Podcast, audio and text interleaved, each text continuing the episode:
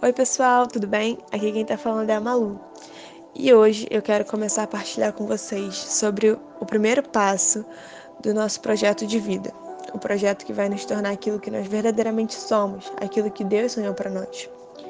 No início do versículo 2 do 12 capítulo da Carta aos Romanos, São Paulo nos diz que o primeiro passo é esse. E ele escreve assim: Não vos conformeis com o mundo. E a gente para por aqui. Sim, esse é o primeiro passo. Parece simples, mas não se conformar com o mundo é muito difícil, porque significa não ceder à pressão, não se deixar moldar pelos padrões que o mundo impõe, não entrar no formato do mundo. Precisamos muito remar contra a maré e não ser levado por ela.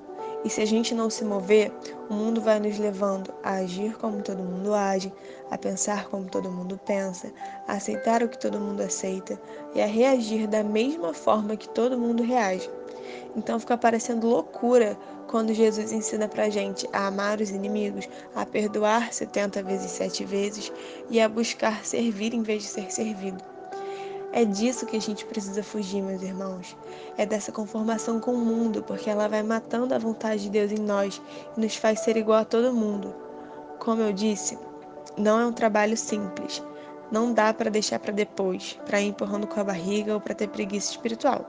É preciso que a gente pense o tempo inteiro em todas as nossas ações, se estamos nos conformando com o mundo ou fazendo a vontade de Deus.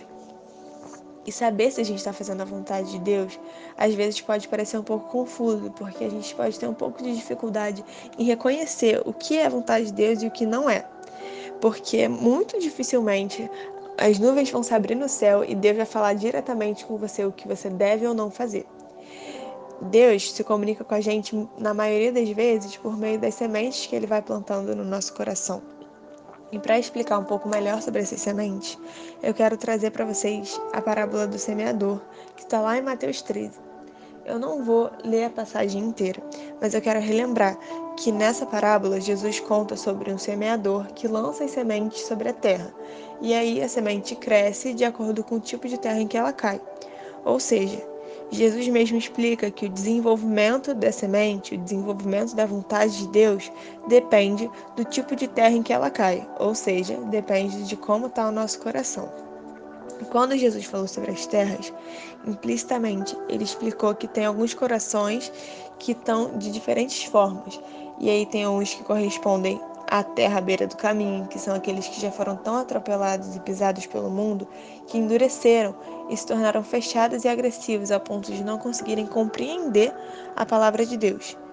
Tem também aqueles que correspondem à terra pedregosa, que são aqueles que são superficiais demais, se comovem até com a palavra de Deus, mas não querem fazer esforço para se adequar a ela. Então tudo fica só nos sentimentos e nada vira atitude. Também tem os corações que correspondem à terra dos espinhos, que se perdem em meio a tantas preocupações que o mundo joga pra gente. Por fim, existem os corações que correspondem à terra boa, que são aqueles que se abrem para Deus e permitem que Ele revire tudo para preparar para a semeadura. O Padre Antônio disse uma vez, isso ficou guardado no meu coração, que a terra boa, no início, antes de começarem a nascer os frutos, parece terra devastada, de tanto que ela foi remexida para preparar para a semeadura. E assim também acontece com a gente. Nós precisamos abrir o nosso coração. E tudo bem se hoje você pensa que a terra do seu coração não é boa.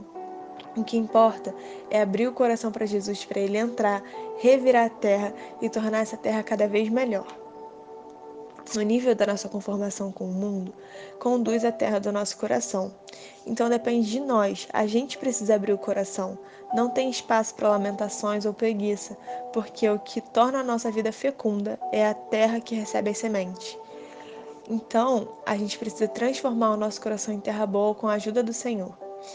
E lembrar sempre que o que Deus nos dá hoje, as sementes que Deus planta hoje, são o suficiente na verdade, as sementes de Deus são mais do que suficiente, é o necessário, são o necessário para uma vida nova, uma vida que não nos conforma com o mundo, uma vida que nos faz únicos e particulares. Então, eu fecho esse áudio com uma pergunta: Como está a terra do seu coração? Como você tem reagido à palavra do Senhor? Será que você tem permitido que ele revire seu coração para transformá-lo em terra boa? Ou será que você pode ficar na superficialidade? Não deixe que a terra do seu coração fique sempre parada. Deixe o Senhor entrar. Ouça a voz do Senhor. Dê espaço para as sementes dele crescerem.